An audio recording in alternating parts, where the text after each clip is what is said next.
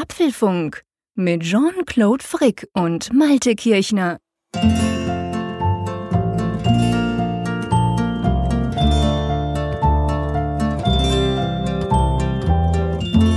Hallo und herzlich willkommen zur 17. Ausgabe mittlerweile schon des Apfelfunks. Wir nehmen diese auf Ausgabe auf am Mittwoch, 29. Juni und mit dabei ist natürlich mein Mitstreiter aus Bern, Jean-Claude Frick. Hallo.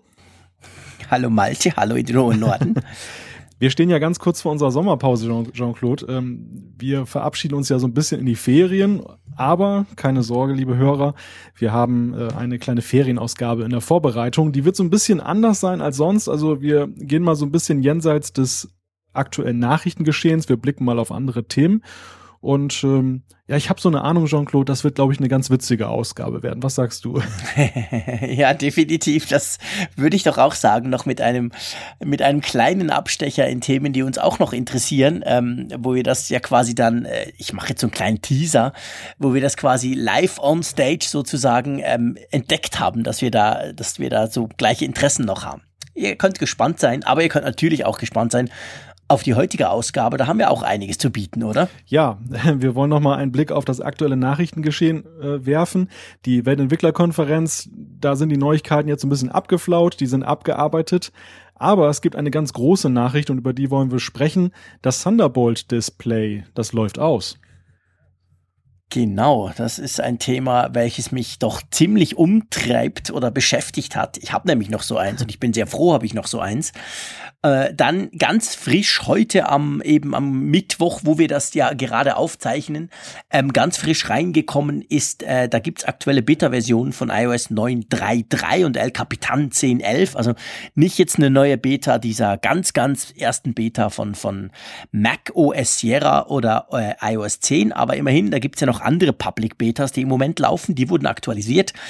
Ja, und dann, äh, es ist halt einfach so, und ich denke, da werden wir nicht mehr drum rumkommen, bis im Herbst. Ein Thema verfolgt uns doch immer ein bisschen, oder? Das iPhone 7 naht.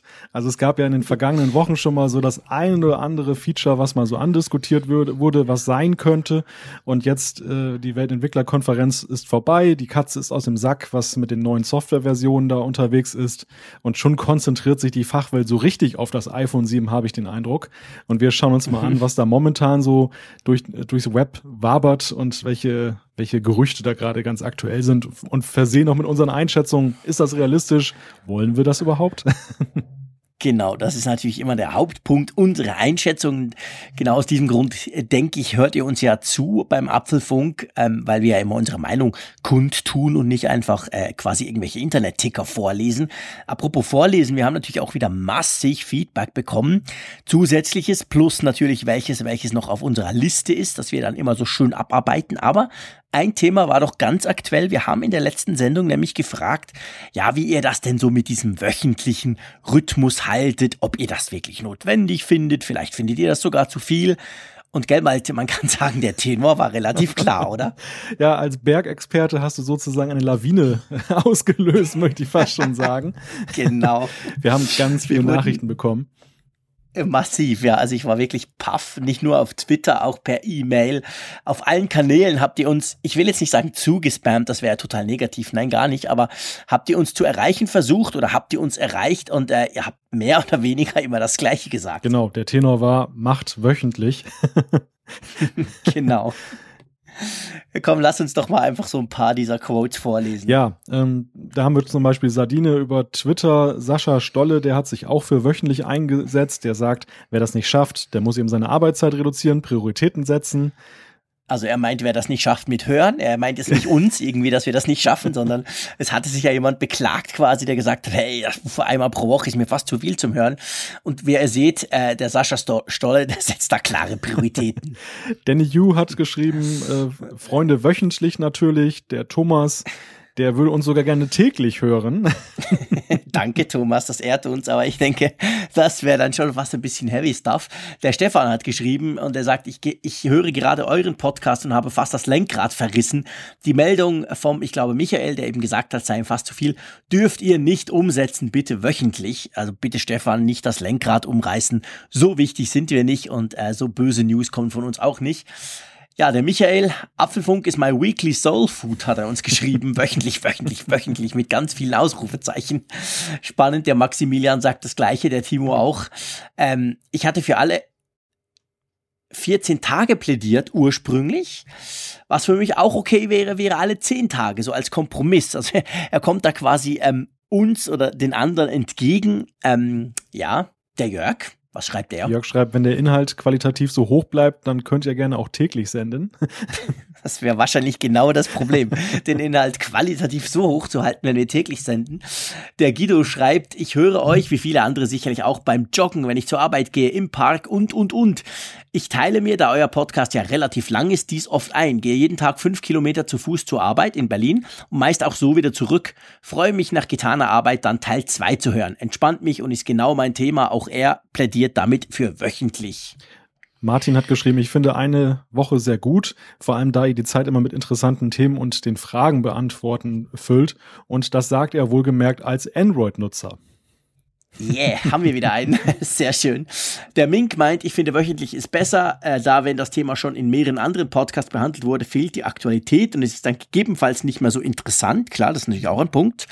Unter Umständen, wenn wir da noch kommen, ähm, habt ihr es schon alle gehört und gelesen und es ist nicht mehr so interessant. Das würde dann auch für wöchentlich sprechen. Der Chris, zur Not muss man im Podcatcher halt Mark All as Play drücken und so den Rückstand abbauen. Naja, wir hoffen natürlich, dass ihr uns hört und nicht nur, dass ihr quasi ähm, eine Zero Inbox erreicht in eurem Podcatcher, aber das könnte man auch machen, das stimmt.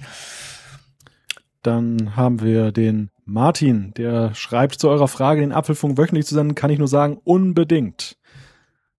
Genau, der Bartosch meint das Gleiche. Und so ging es eigentlich weiter, könnte man sagen. Also wir haben, wir hätten da jetzt noch einige, wir haben nicht ganz alle vorgelesen, aber es ist klar. Also ihr plädiert eindeutig für wöchentlich und äh, ich würde sagen, Malte, wir machen das einfach. Wir haben, machen das jetzt schon länger. Wir machen schon viel länger wöchentlich als zweiwöchentlich, obwohl der Apfelfunk ja ursprünglich als zwei Wochen Podcast gestartet wurde von uns zwei. Das soll uns aber nicht abhalten. Also wir werden das wöchentlich machen, absolut kein Problem. Machen wir auch gern, macht uns beiden riesen Spaß und macht uns natürlich auch Spaß, euer Feedback. Und ich würde mal sagen, man kann schon sagen, genau dieses Feedback ist ja auch mit der Grund, dass wir das so relativ problemlos wöchentlich machen können, gell, Malte? Genau, richtig. Weil ähm, es würde ja sonst quasi gar nicht äh, gehen. Also, naja, es gibt immer Apple News, es gibt auch immer irgendwelche ähm, Apple-Gerüchte, aber letztendlich wollen wir auch inhaltlich eben etwas wirklich bieten, etwas Neues oder zumindest äh, Sachen neu beleuchten. Und das kann man ähm, rein newsmäßig nicht immer jede Woche machen rund ums Thema Apple, aber mit eurem Feedback zusammen, welches uns ja auch immer dazu bringt, Sachen anders anzuschauen und äh, vielleicht auch mal eine andere Überlegung zu machen oder das auszudiskutieren zusammen. Denke ich, kriegen wir das hin mit dem wöchentlich. Das macht Spaß und wir bleiben dabei. Aber lass uns jetzt mal über Bildschirme reden. Ja, die Bildschirme. Wir haben ja in einer der letzten Ausgaben noch darüber gesprochen, dass es ja das Gerücht gab, dass das Thunderbolt-Display bald ersetzt wird durch ein 5K-Display. Und ähm, da gab es ja auch sehr weitreichende Überlegungen, wie Apple das denn überhaupt technisch realisieren möchte. Da ging es ja so weit, dass man sagte, der Bildschirm hat eine eigene GPU. Das ist im Grunde genommen ein iMac, der sich auf die Bildschirmeinheit reduziert und auf die Grafikkarte. Ja, und jetzt das. Jetzt heißt es, das Thunderbolt-Display wird eingestellt. Das wird jetzt leer verkauft. Die Bestände reduzieren sich. Und da kommt erstmal nichts. Ja, wir hatten ja erwartet, dass vielleicht an der, oder naja, es, es gab einige, die erwartet haben, dass an der WWDC eben ähm, quasi das noch vorgestellt wird, irgend noch so ein Hardware-Teil, aber es war ja dann nicht der Fall. Trotzdem ist jetzt das Thunderbolt-Display ausgelaufen, also es gibt im, im, Apple Store ist es schon nicht mehr gelistet. Bei vielen Apple Stores läuft es auch äh, aus, bei Premium Resellers dürfte man es wahrscheinlich noch finden, aber auf jeden Fall, das Ding ist quasi tot, das wird jetzt noch zu Ende ähm, verkauft und ich, also ganz ehrlich gesagt, ich hoffe schon, dass sie das weiterhin tun. Also wenn wir uns erinnern, die, die Cinema-Displays haben ja eine lange Tradition, die gibt's ja schon seit vielen, vielen Jahren. Und da gab's ja früher mal diese, korrigiert mich, 20 Zoll und 30 Zoll in Silber, glaube ich. Gab's ja zwei verschiedene. Und die wurden dann auch irgendwann mal ähm, quasi ausverkauft, dann waren die weg. Es waren dann, glaube ich, so, ich schieß mich nicht tot drauf, ich weiß es nicht, aber ich würde jetzt mal sagen, so ein paar Monate gab es dann keins. Und dann kam eben dieses Thunderbolt-Display, beziehungsweise das war ja ursprünglich noch ein Display ohne Thunderbolt. Das wurde dann, glaube ich, ein oder eineinhalb Jahre später noch aktualisiert mit Thunderbolt. Ähm, also da war es auch mal so, dass es quasi keins gab, aber dann kam eben wieder eins. Wie schätzt du das ein? Kommt da das was? ist eine ganz spannende Frage. Also ich bemerke auch, dass die Fachwelt da sehr zerrissen ist, was jetzt kommt. Ja, total. Also die, die großen Tech-Blogger, John Gruber, äh, René Ritchie, die vermuten ganz stark und der zumindest der René Ritchie be bezieht sich da, glaube ich, auch auf Quellen innerhalb von Apple, dass da vielleicht doch jetzt wieder ein 5K-Display kommt oder dass da überhaupt ein 5K-Display kommt, dass es also nur eine Zwischenphase ist und wer weiß, was dahinter steckt. Vielleicht wollte man den Verkauf schon stoppen, damit jetzt nicht noch Leute das Thunderbolt-Display kaufen und dann enttäuscht sind, wenn sie dann drei Wochen später das 5K hätten kaufen können. Vielleicht gibt es irgendwelche produktionstechnischen Gründe, ich weiß es nicht. Es gibt natürlich aber auch die andere Theorie, dass Apple einfach sagt, naja, wir haben jetzt zum Beispiel den Mac Pro, den haben wir seit ewigen Zeiten schon nicht mehr aktualisiert. Da ist ja auch jeder so ein bisschen, äh, fragt sich jeder, hat der eine große Zukunft? Der Mac Mini ist ja auch mal schon so ein bisschen stiefmütterlich behandelt worden. Und die anderen Rechner, die Apple eben äh, verkauft, sind ja Rechner, die einen Bildschirm integriert haben. Insofern ist die Frage, ist das vielleicht der Anfang vom Ende der Rechner von Apple, die keinen Bildschirm haben. Und dann braucht es natürlich auch nicht mehr unbedingt einen Bildschirm von Apple selbst, sondern dann kann man ja sagen, wir haben noch den schönen iMac, also warum wollt ihr denn ein extra Display kaufen?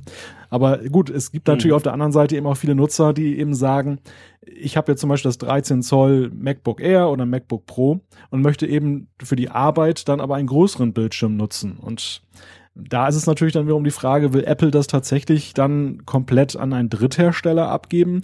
Ähm, oder wollen sie nicht eigentlich das, das Erlebnis dann eben homogen haben, was jetzt das Design angeht? Das war ja, denke ich, auch einer der Gründe, warum Apple eben einen eigenen Bildschirm immer herausgebracht hat. Klar, klar. Also die früheren Cinema-Displays, die hatten ja das Design des, des, des Mac Pros, des, des früheren, dieses silbrigen, großen, riesigen Towers aus Metall, aus Alu. Und dann wurde es ja dann mit den iMacs, die, die gewechselt haben, die ein anderes Design bekamen, bekam dann eben auch das, das, das Cinema-Display und danach dann das Thunderbolt-Display, das entsprechende Design. Ich denke, man darf auch nicht vergessen, mit Thunderbolt war es ja erstmalig möglich, dass man eben eigentlich ein Kabel einsteckt und dann das Ganze ja so eine Art Docking Station sogar darstellen könnte. Also gerade für Laptops. Äh, du kannst ja hinten, kannst ja Ethernet einstecken, USB, Firewire etc das ist super praktisch. Und mit dem, mit dem äh, MacBook, also dem ganz kleinen, dem ganz flachen, welches ja nur noch einen USB Type-C-Anschluss hat, da wäre das natürlich auch klasse, wenn du so einen Bildschirm hast, vielleicht mit USB Type-C zum Beispiel, dann steckst du den ein und hast eben alle anderen Anschlüsse, das ganze Kabelgedöns hast du dran und dann kommst du halt an deinen Schreibtisch, blockst das einmal ein und los geht's. Also das finde ich eigentlich eine sehr, sehr praktische Sache. Ich, ich mache das im Moment gerade in der Firma, wo ich ja neu arbeite, machen wir das gerade genau gleich. Da konnte man wählen, ob man einen, einen Dell-Laptop oder ein MacBook will. Dreimal dürft ihr fragen, was ich bekommen wollte. Also ein MacBook Pro. Und da ist es auch so, da ist es noch per USB 3, aber du kannst das einfach an einen USB 3-Hub anschließen und dann sind Monitore dran und Netzwerk und Tastatur und schieß mich tot. Und das geht dann sowohl auf Mac wie auf Windows, eigentlich egal an welchem Arbeitsplatz du sitzt. Das ist sehr praktisch und ich finde, Apple würde sich da was verschenken. Klar, es könnten auch andere einen USB Type-C Bildschirm bauen, aber man muss ja auch sagen, dass die Screens von Apple immer sehr, sehr gut waren. Also nicht nur die vom iMac, sondern eben auch dieses externe Thunderbolt Display. Das war ein exzellentes Display. Ich habe das hier neben meinem 5K iMac und muss wirklich sagen, wenn ich nicht genau hinschaue, merke ich den Unterschied fast nicht. Und was die Leuchtkraft anbelangt und die Stabilität, Blickwinkelstabilität und all das Zeug, das ist ein ganz, ganz toller Screen. Und ehrlich gesagt, ich fände es unglaublich schade, wenn Apple keinen Bildschirm mehr bauen naja, würde. und ich habe auch den Eindruck, dass auch die anderen Hersteller von Bildschirmen nicht so wirklich das jetzt als ihre Priorität momentan ansehen, ein, ein Display anzubieten, was eben vom Design her sich auch perfekt einfügt in so eine Mac-Umgebung. Also es gibt ja zweifelsohne sehr gute Displays, ähm, da besteht gar kein Zweifel. Aber ich habe einfach mal so ein bisschen rumgegoogelt und geguckt, wo sind denn die Alternativen? Und naja, ich muss sagen, preisgünstiger ist es natürlich. Die Screens Klar. sind wahrscheinlich von der Technologie her auch mindestens auf Augenhöhe, wenn man sich einen guten, einen gut getesteten da eben kauft. Mhm. Aber vom Design her ist es ja doch eben Fremdkörper, wenn man die Dinger sich da hinstellt. Ja, und es ist halt, es ist halt, wenn du einen iMac hast zum Beispiel, oder ich meine auch bei einem MacBook Pro oder bei einem MacBook, aber beim iMac finde ich, ist es am krassesten ich hatte da auch schon, ich habe den 5K iMac und ich hatte da mal einen 4K-Bildschirm dran, einen, einen, einen externen von Aizo, glaube ich, oder ich weiß gar nicht mehr von wem der war. Und das Problem war einfach, dass allein dadurch, dass der völlig anders leuchtet, dass der eine komplett andere Farbkalibrierung hat, jetzt mal vom Design abgesehen, aber auch das Bild, das war so unglaublich unterschiedlich, obwohl es auch 4K war und das war ganz toll, aber das hat einfach, das hat mich massiv gestört. Darum bin ich dann eigentlich in Anführungszeichen technisch zurück auf Thunderbolt Display, welches dann nur eine 2560er Auflösung hat und natürlich viel weniger Pixel hat als der 5K iMac, aber die zwei harmonieren einfach perfekt, weil sie sind genau gleich ausgeleuchtet und sie, sie, sehen einfach gleich aus auch. Also nicht nur vom Design. Und darum finde ich, das ist schon ein Punkt. Also ihr, hm, ihr seht, ich hänge sehr an diesem Screen. Ich, ich mag den echt toll. Und ähm, es gibt, glaube ich, auch praktisch keine Bildschirme. Ich habe auch mal noch so ein bisschen rumgegoogelt heute, die zum Beispiel noch einen Netzwerkanschluss und so haben. Also dieses, dieses Dock quasi. Viele haben ja USB, das ist klar. Das haben inzwischen sehr viele drin. Ähm, Lautsprecher haben manche noch drin oder, oder zumindest die Möglichkeit, irgendwelche Sound-Ein- oder Ausgänge. Aber zum Beispiel noch einen Netzwerkanschluss oder, oder so, das hat eigentlich keiner. Und beim Thunderbolt-Display war es halt so, wenn du jetzt ein MacBook hast oder überhaupt ein Notebook von Apple, dann ist das die perfekte Dockingstation, weil es ja sonst eigentlich nicht wirklich Dockingstations gibt von Apple. Aber ist es nicht kurios, dass gerade die Bildschirmhersteller da so, naja, lahm sind? Ich meine, Tastat, wenn du mal Tastaturen betrachtest, Mäuse, dieses klassische Zubehör, da, da gibt es ja auch einen großen Billig-Zubehörmarkt, der natürlich vor allem auf den PC abzielt. Aber in den letzten Jahren, so ist mein Eindruck, haben auch die Hersteller immer mehr den Mac so als Segment für sich entdeckt und Apple mhm. vermarktet das mhm. ja auch in seinen Stores selber, dieses Zubehör. Oder du kriegst es eben ja. über die, die, wie, wie Gravis und, und die da sonst noch da alle so sind, die dann eben sich auf den Apple, auf, auf Apple, auf den Mac spezialisiert haben. Bei den Bildschirmen komisch, komischerweise gibt es diese Spar Sparte nicht. Also das, das wundert mich eigentlich ja, sehr. Ähm, ist die Frage, ob das jetzt von dem Thunderbolt-Display ausging, dass man sich schlichtweg nicht getraut hat, weil man gesagt hat, es rentiert sich nicht. Es gibt ja dieses hochpreisige Ding, was die äh, Apple-Nutzer haben wollen. Und das würde sich jetzt mhm. ändern, falls jetzt nichts kommt von Apple. Oder aber mhm. ist das generell so eine Lahmheit, dass das bei Bildschirmen letzten Endes sich nur noch dann günstig in Anführungszeichen verkauft oder eben für ganz spezielle Zwecke, sodass da gar kein Markt gesehen wird. Gute Frage. Absolut gute Frage. Ja, das stimmt. Also, äh, das, das ist jetzt genau die Frage. Ist das so, weil quasi Mac-User eben solche Bildschirme eigentlich nicht wirklich kaufen? Das würde dann dafür sprechen, dass man sie komplett einstellt, auch von Seiten Apple. Oder ist das einfach irgendein Segment, pff, wo du vielleicht zu wenig kopieren mhm. kannst aus der Windows-Welt im Sinn von, ich meine, eine Maus, ja, eine Maus ist ja die gleiche letztendlich. Sehr viele Tools sind praktisch die gleichen. Bei der Tastatur musst du nur wenig ändern. Ähm, da ist die Frage, müsste man quasi für die Hersteller jetzt gesehen, äh, die eben auch für Windows entwickeln, müsste man da quasi zu viel ändern für den Mac? Ja, und was sich dann nicht rentiert? Das ist die Frage. Und, und das andere ist, ein anderer Gedanke vielleicht noch, wir denken das Ganze jetzt ja sehr vom High-End-User. Also für uns ist ja eigentlich klar, ja, wir wollen das, wir würden das 5K-Display haben wollen. Wenn das, das Thunderbolt-Display genau. jetzt tot ist, finden wir im Moment schade. Wenn zwei Wochen später das 5K-Display kommt, finden wir das toll. Aber die Frage ist ja, und wir hatten ja auch schon uns Gedanken darüber gemacht, was kann so ein 5K-Display kosten?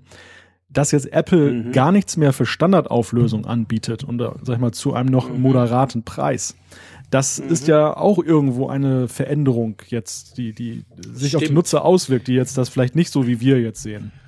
Wobei man, man, man darf natürlich nicht vergessen, beim Thunderbolt Display, generell bei den Cinema Displays war früher schon so, aber beim Thunderbolt, das bekamst du ja am Schluss für so, glaube ich, ungefähr 700 Euro. Bei uns war es für 850, 890 Schweizer Franken erhältlich.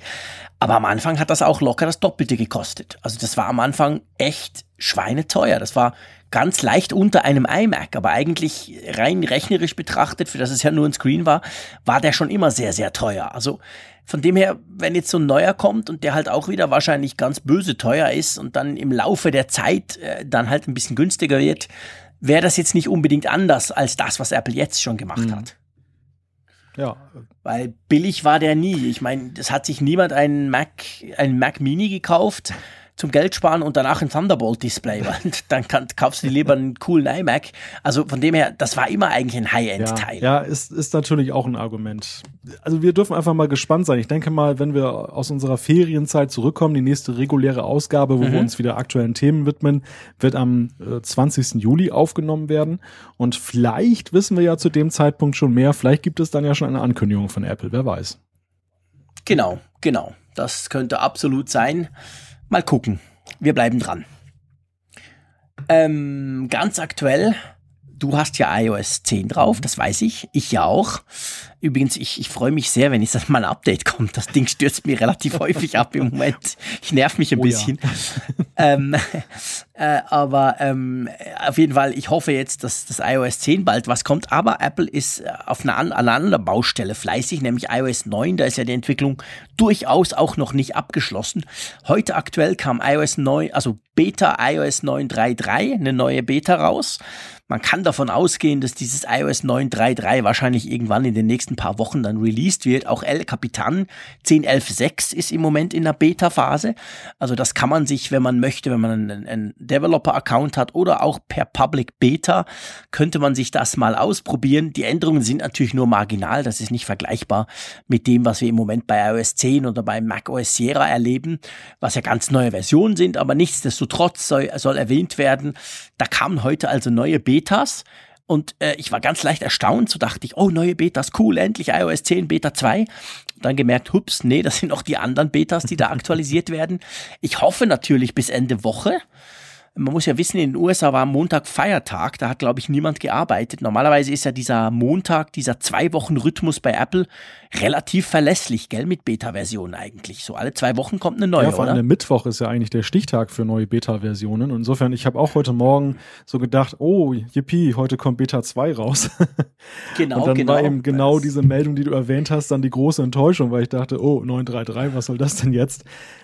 es, genau. es, hat so ein bisschen den Anschein, als, als wenn Apple momentan die Kräfte jetzt bündelt, die 9er Version nochmal zu updaten. Und es stellt sich natürlich die mhm. Frage, warum hat man da so einen Druck? Ähm, für den Nutzer ändert sich ja nichts. Das besagt ja eigentlich schon die Versionsnummer. Also da ist die zweite Stelle dahinter, die, die Punkt, Punkt drei Und ähm, da, es gibt eigentlich auch keine bösen Bugs mehr. Ja, eigentlich nicht, aber warum also, haben sie so einen Druck? Also das, das verwundert ja. so ein bisschen. Ähm, es hat fast den Anschein, als wenn sie jetzt die 9er Version nochmal in irgendeiner Weise verbessern müssen, verbessern wollen. Vielleicht auch eben, weil sie wissen, bis Herbst ist noch eine lange Zeit. Ähm, mhm. Das es ist ja, es ist ja nichts ja. Neues. Also ich meine, Apple hat schon bei iOS 9 und 8 und 7 ja, während diese Betas quasi draußen waren der ganz neuen Version, haben sie ja die, die, die, ich sag's jetzt in, in wirklich in Anführungszeichen, die alten Versionen oder sagen wir so, die noch aktuellen Versionen, ja trotzdem dann immer, da kamen meistens noch ein oder sogar zwei Versionen raus. Weil ich meine, bis iOS 10 wirklich rauskommt, äh, das ist ja dann trotzdem erst September, Mitte September, Ende September, irgend sowas dürfte es dann wahrscheinlich werden. Bei OS, ähm, OS X hätte ich fast gesagt, ja, Mac OS Sierra wird es wahrscheinlich sogar Oktober werden, wenn man so guckt, wie es in den letzten Jahren war. Das ist schon recht lang. Also von dem her. Es, ja, es hat ja auch schon Updates gucken. von iOS gegeben. Da war eine, eine neue große Version längst raus. Ähm, Wobei stimmt, das stimmt, der Grund klar. war dann eben auch, dass da eine große Sicherheitslücke war und dass ja. Apple dann eben seine Nutzer, die zum Beispiel jetzt auch gar nicht mehr updaten konnten auf die neue Version, weil ihr Gerät nicht mehr unterstützt wurde, dass sie aber trotzdem noch diesen Support bekommen haben, dass sie wenigstens diese Sicherheitslücke gestopft haben und da ist Apple absolut vorbildlich. Ja, ja, also da sind sie sehr bemüht, natürlich auch um ihren guten Ruf zu schützen. Und es stellt Klar. sich aber eben wirklich jetzt hier auch die Frage, dass die 933 und, und El Capitan 10.11.6 da jetzt nochmal eben schnell reingeschoben werden und das andere lässt so ein bisschen auf sich warten, ob da nicht auch eben dann der Gedanke dahinter steckt, A, werden denn auch wirklich alle auf iOS 10 updaten, denn es sind ja doch einige Veränderungen, die werden sicherlich einige wieder skeptisch werden lassen. Und das mhm. andere ist möglicherweise, es gibt ja auch diese Zero-Day-Geschichten da, wo noch eine Sicherheitslücke noch gar nicht ausgenutzt wurde, man sie aber dann rechtzeitig patcht. Ähm, das kann Stimmt. natürlich auch sein und, und Apple wird es nicht publik machen, dass sie ein dickes Problem haben, ähm, weil ja. gerade das würde ja dann die Schädlinge und die die äh, die ja Kriminellen möchte ich mal sagen ja, klar, anziehen. Logisch. Und äh, es hat fast so ein bisschen den Eindruck auf mich, als wenn da irgendwas im, im Gange ist, weil C iOS 10, alle warten jetzt auf die Beta 2 und ähm, wo bleibt sie? Mhm. Ja, die Abstürze sind da, das kann ich auch bestätigen. Also es gibt da so ein paar Punkte, die müssten jetzt wirklich dann äh, dringend ja. weitergearbeitet werden. Ja. Ja, das ist so. Also ich denke, ich meine, Apple hat da auch Druck. So ist es ja nicht, weil wir wissen ja, ähm, irgendwann im Juli, Sie haben glaube ich gesagt Mitte Juli, Sie haben es relativ klar schon, schon, schon gesagt, kommt ja die Public Beta raus von iOS 10 und von Mac ähm, OS Sierra. Und die Public Betas sind natürlich dann schon auch mal ein bisschen eine andere Liga. Ich meine, was wir jetzt machen, das ist eine Developer Preview, die ist wirklich nur für Entwickler. Wir sind letztendlich total selber schuld, wenn wir das bei uns auf Produktivgeräte pappen, dürfen auch nicht jammern, machen wir auch nicht.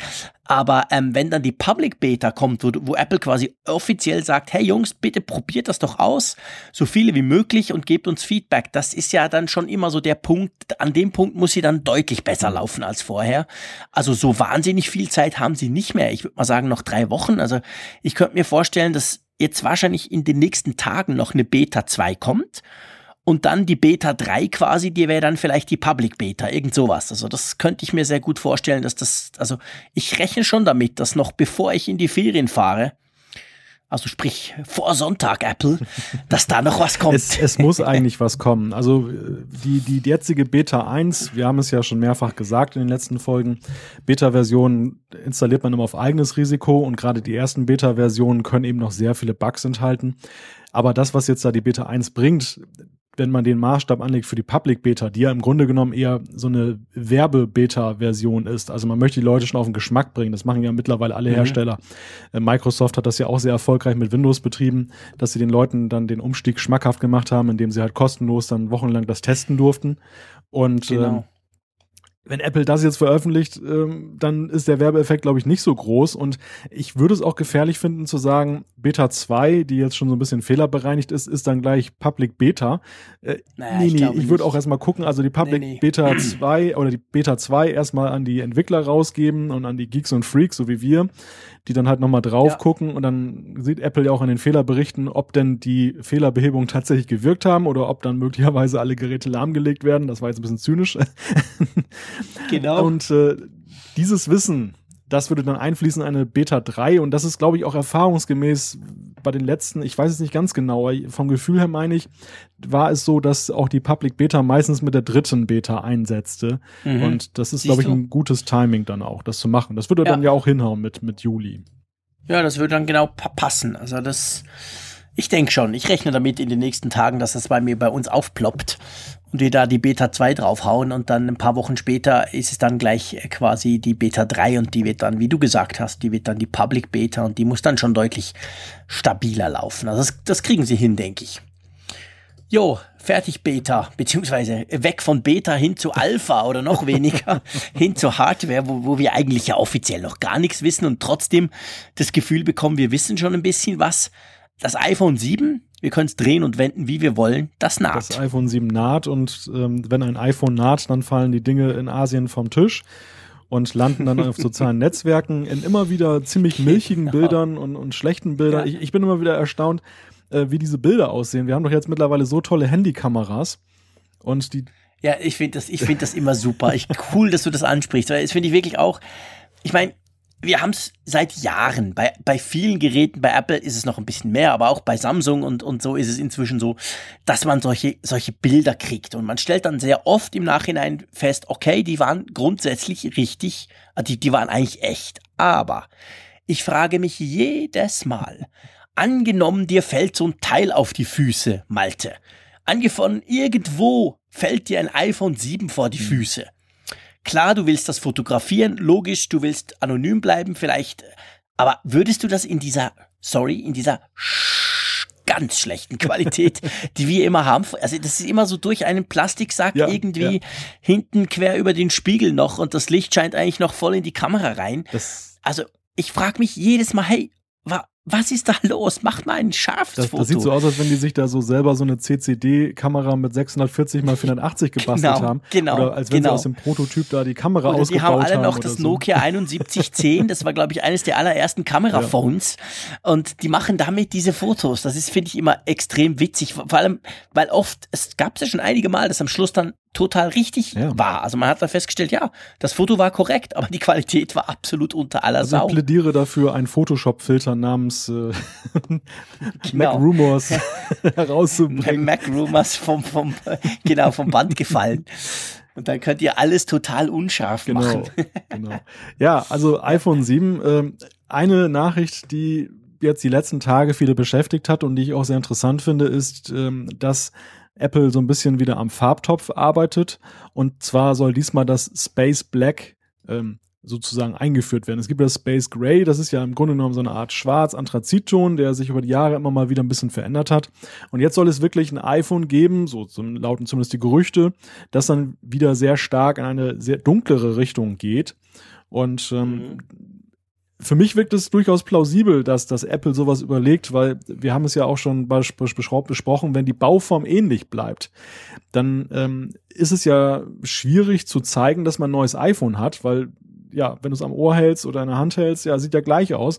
Und in den letzten Jahren war es ja immer so, sie haben ja irgendwas mit den Farben gemacht. Es gab dann mal Gold, es gab Roségold und man könnte jetzt noch eine fünfte Farbe rausbringen, aber dann wird es irgendwann unübersichtlich. Oder aber man nimmt die vorhandenen Farben und sagt, okay, spielen wir da mal ein bisschen dran rum und äh, gerade das Schwarze hat ja immer so ein bisschen polarisiert. Es hat viele Freunde, aber dieser, dieser graue Rücken, da gab es ja auch einige, die mhm. gesagt haben, sie hätten ganz gerne so wie beim iPhone 5 dann doch wieder so ein richtig schwarzes. Und das könnte hier ja möglicherweise erfüllt werden, dieser Wunsch. Absolut. Also ich zuerst, da, da gab es ja auch so Bilder, so eben so ganz unscharfe, aber das kam ja auch so ein bisschen rein und dann hat man zuerst in den Rumors so ein bisschen lesen können, das sei dann so ins Bläuliche rein. Und dachte ich, äh, blau Quatsch, Apple, das werden sie nicht machen. Aber ich finde auch, also das, das Space Black, wenn es dann so heißt, das fände ich erstens spannend, zweitens relativ plausibel, weil es eine, ist eine leichte Veränderung, aber es ist jetzt nicht irgendwie was komplett, komplett anders und das ist nicht Apple, die machen nicht irgendwie plötzlich was komplett gelb oder so, jedenfalls nicht in der, in der, im iPhone das haben sie mal beim iPhone 5C gemacht, aber das war ganz klar, als Color wurde das auch verkauft, im Sinn von, hey, da könnt ihr verschiedene poppige Farben haben. Aber beim, beim, beim Haupttreiber iPhone werden sie das auf keinen Fall tun. Ja, warum nicht Space Black? Also ich fände das, fänd das eine coole Idee, ganz ehrlich gesagt. Mal wieder so ganz schwarz. Ich sehe das bei Samsung, das Galaxy S7 oder S7 Edge. Diese beiden sind dieses Jahr auch ganz schwarz geworden. Das war letztes Jahr, war das auch so ein eher ganz leicht ins blaugraue. Und da haben auch einige Leute gesagt, Herr, schade, ist das nicht so richtig schwarz. Und jetzt sind sie wirklich die Schwarzen, wenn man sie möchte. Sind wirklich ganz tief schwarz und das sieht hervorragend aus. Klar ist anderes Material, ist aus Glas hinten, aber trotzdem, mir gefällt das eigentlich sehr gut. Also das wäre, das würde ich sofort annehmen. Wenn man es denn sehen kann. Ich meine, wenn es die gleiche Bauform ist und wir wissen ja um diesen schönen runden Rücken, der so schön aus der Hand glitscht, dann kommt natürlich genau. wieder die genau. gute Lederhülle dann zum einen. Pappen wir sofort wieder in der Hülle, genau. und dann sieht man Wobei, du wirst lachen. Ich habe jetzt eine Hülle gefunden. Ihr wisst ja, ich wechsle ja meine Hüllen fast im Wochenrhythmus. Einfach weil ich auch immer auf der Suche bin nach, nach der richtigen Hülle, um es mal so zu sagen. Und aktuell habe ich eine Hülle, die ist wirklich ganz, ganz cool von Tech21. Die gibt's im Apple Store, jedenfalls in Zürich. Und ähm, die hat so auf der Seite, also die ist richtig schön Gummi und das ist richtig fest, da hast du richtig das Gefühl, wow, das kann auch runterfallen ist aber hinten durchsichtig und die Farbe wird eigentlich nur auf die Seite gelegt. Gibt so verschiedene Farben. Dass der Seitenrand ist jetzt bei mir grün, der kann aber auch hellblau sein, so ein bisschen bläulich. Also sieht wirklich ganz cool aus, orientiert sich so von den Farben ein bisschen an den, den Plastik ähm, der Apple Watch. Da bin ich jetzt Fan, weil da sehe ich den Rücken wieder. Da sehe ich, dass ich so ein schönes goldiges iPhone habe. Äh, das gefällt mir ganz gut, muss ich sagen. Also im Moment habe ich so eine Hülle gefunden, die, die ist schon seit drei Wochen drauf. Die ist, da bin ich echt Fan von. mein Hüllenfetisch. Ich gebe es gerne zu. Ja, jetzt haben wir gerade wieder eine neue Seite an dir kennengelernt, Jean-Claude. genau. Muss natürlich dann auch immer mit der Apple Watch korrespondieren. Sprich, ich wechsle dann auch jeweils von der Apple Watch einfach die Farbe von diesen Kunststoffarmbändern, die ich eigentlich super praktisch finde. Habe ich jetzt auch in grünes. Also es passt ganz gut. Bevor ich in die Ferien gehe, werde ich vielleicht auf blau wechseln. Mal gucken. naja, aber gut, das, das iPhone 7 äh, soll nicht nur eine neue Farbe kriegen, oder? Es wird möglicherweise auch größer. Auch dieses Gerücht haben wir jetzt schon seit einigen Wochen in der Beobachtung. Es soll eine Pro-Version geben, zusätzlich zu der Standard-Version, zu der Plus-Version, also eine Pro-Version und Pro-Version, da denkt man natürlich sofort an das iPad 12. Ja, in eine ähnliche Richtung könnte es da auch gehen, dass man sich an den Profi-Nutzer wenden möchte, der eben noch mehr Größe haben möchte. Ich glaube, wir reden von 5,5 Zoll, oder Jean-Claude? Ja, wobei 5,5 Zoll ist ja das aktuelle Plus. Mhm. Also wenn es größer würde, müsste es ja noch größer sein. Wobei ganz ehrlich gesagt, ich habe eher so das Gefühl, wobei, also wir machen jetzt da natürlich absolut Kaffeesatz lesen, aber könnte es nicht auch sein, dass die Pro-Version quasi Pro-Features bringt, zum Beispiel dieses Ambient-Display vom, vom kleinen iPad Pro, welches sich ja anpasst, je nachdem, wo du bist, welche die ganzen Displayfarben und die Helligkeit etc. dann automatisch anpasst, dass es solche Features sind und vielleicht gar nicht unbedingt die Größe, weil ehrlich gesagt, ich bin ja super großer Fan vom iPhone 6s Plus, also vom Plus-Modell, aber wenn es dann noch größer wird, pff, Boah, also da habe ich dann echt Bedenken, obwohl ich wirklich ein großer Phablet-Fan bin. kannst du dir schon ein iPad Mini in die Westentasche stecken. Ja, sozusagen, genau. ja, das, das ist eigentlich auch mein Hauptbedenken. Ich bin ja auch mittlerweile glühender Anhänger des Plus-Lagers geworden. Ich kann mir ein kleineres iPhone auch schwerlich vorstellen aber jetzt ein noch größeres, also da wird für mich wirklich so eine Schmerzgrenze erreicht, weil ich eben nämlich auch schon jetzt sehe mit dem Plus, dass es mit dem Transportieren und gerade in den Sommermonaten dann manchmal eben doch nicht ganz so einfach ist und ich wüsste einfach nicht, wo genau. ich ein noch größeres Gerät verstauen soll. Mal abgesehen davon, dass für mich auch die genau. Frage ist, ob da sich nicht die Vorteile irgendwann auch schon aufweichen, weil wir wirklich dann im Tablet-Format dann auch landen. Ähm, ja. Interessante Theorie, so. das mit den, mit den Pro-Funktionen, was du gerade angesprochen hast. Also da habe ich noch gar nicht drüber nachgedacht ich weiß andererseits nicht, wie groß der Markt jetzt ist beim iPhone eben für dieses Ambient-Display. Mhm. ich meine, beim iPad ist es ein einleuchtendes Feature. Du sitzt damit auf dem Sofa, du hast so eine Absolut. Beleuchtungssituation, wo du auch dann mal länger drauf guckst und dann ist es eben angenehm. Ein iPhone mhm. ist ja so als mobiles Gerät eher etwas, was ich ja immer viel, aber kurz in die Hand nehme. Also mir ist da nicht so wichtig, dass sich das jetzt der, der Beleuchtungstemperatur ja, anpasst. Das stimmt, das wäre mir an sich auch nicht so wichtig, aber Apple tut ja gerne mal Funktionen, die sie quasi irgendwo eingeführt haben, dann auch auf andere Baureihen ausweiten. Und ich denke, dieses Ambient Display, hm, das ist jetzt so ein bisschen, der, das ist jetzt so quasi ein bisschen was ganz Neues. Ich könnte mir das vorstellen, aber du hast recht. Also ganz per persönlich gesagt, ja, man müsste es ausprobieren, aber das würde, ich sehe den Vorteil von so einem Display, welches sich wirklich so perfekt, aber auch so unterschiedlich anpasst an die Lichtsituation, schon auch eher in, im iPad-Lager und weniger im iPhone-Lager. Aber Was? vielleicht natürlich auch die Kamera. Genau, den Gedanken hatte ich jetzt nämlich lustigerweise auch gerade, dass ähm, diese Geschichte mit der Dualkamera, mit der Doppelkamera, dass das vielleicht mhm. das Verkaufsargument sein könnte für eine Pro-Version weil es ja eben auch sehr viele ambitionierte iPhone-Fotografen und Videografen gibt. Apple selber wirbt ja auch aktuell wieder mit dieser Shot on iPhone 6 Kampagne. Ähm, mhm oder 6S, äh, mit, mit der sie eben zeigen, was für wunderbare Fotografien mit dem Gerät möglich sind. Und um dieses mhm. Käufersegment mehr anzusprechen und äh, denen noch mehr, sag ich mal, Rüstzeug in die Hand zu geben, könnte es natürlich eben sein, dass man sagt, dass man die Kamera allgemein zwar weiterentwickelt, aber im Besonderen bei einer Pro-Version, so wie das eben dann ja. einen Unterschied gibt zwischen einer normalen äh, ja, Digitalkamera und einer digitalen Spiegelreflexkamera, dass man da also genau. sozusagen ein neues Feld aufmacht. Das wäre für mich mhm. denkbar. Ja, das wäre für mich absolut auch denkbar. Das könnte ich mir durchaus auch vorstellen, dass man dort irgendwie die Unterscheidung macht. Es gibt ja jetzt schon eine Mini-Unterscheidung. Beim Plus ist es ja so, dass du die, die, die, die optische Bildstabilisierung drin hast, die dann beim normalen 6 oder eben auch 6S iPhone fehlt. Das könnte man natürlich noch ausbauen, dass man da wirklich noch viel, viel weiter geht und sagt, hey, das Pro-Modell ist dann auch noch mal eine Ecke teurer, hat dafür pff, eben vielleicht eine Dual-Kamera oder irgendein tolles Feature im, im Kamerabereich. Das, das könnte durchaus sein. Das, das könnte ich mir auch vorstellen. Und dann kommen wir natürlich zu dem Punkt, der die Fachwelt, der die iPhone-Nutzer polarisiert wie kein anderer. Die Kopfhörerfrage. Juhu, ich freue mich schon. Ja, das ist ja, das ist ähm, Nein, es ist natürlich letztendlich nicht erstaunlich, aber das geistert da schon länger rum, dass sie den Kopfhörer, also die, die, klassische Klinke, den Klinkenanschluss des Kopfhörers weglassen könnten, dass wir dann nur noch Lightning haben dafür, ähm, über den das ja auch geht. Also man kann ja schon länger über Lightning Audiosignale übertragen, die dann mal qualitativ eigentlich auch viel besser sind. Aber ja, also man munkelt das, damit Apple dann das iPhone quasi noch etwas flacher machen könnte, weil das ist so ein Bauteil, das kannst du nicht verkleinern. Das ist halt ein Standard. Der ist zwar schon uralt, aber ist immer noch ein Standard. Ähm, wie siehst du das? Jetzt zwei Sachen. Also erstens, lass uns zuerst drüber sprechen, fändest du das schlimm? Und dann lass uns drüber sprechen, wie wahrscheinlich du das einschätzt. Wäre das für dich ein Riesenproblem, wenn jetzt dieser Kopfhöreranschluss, der analoge Kopfhöreranschluss rausfliegt und du quasi per Lightning deine Headsets anschließt? Ich muss sagen, das, das würde mich auf dem iPad härter treffen als auf dem iPhone.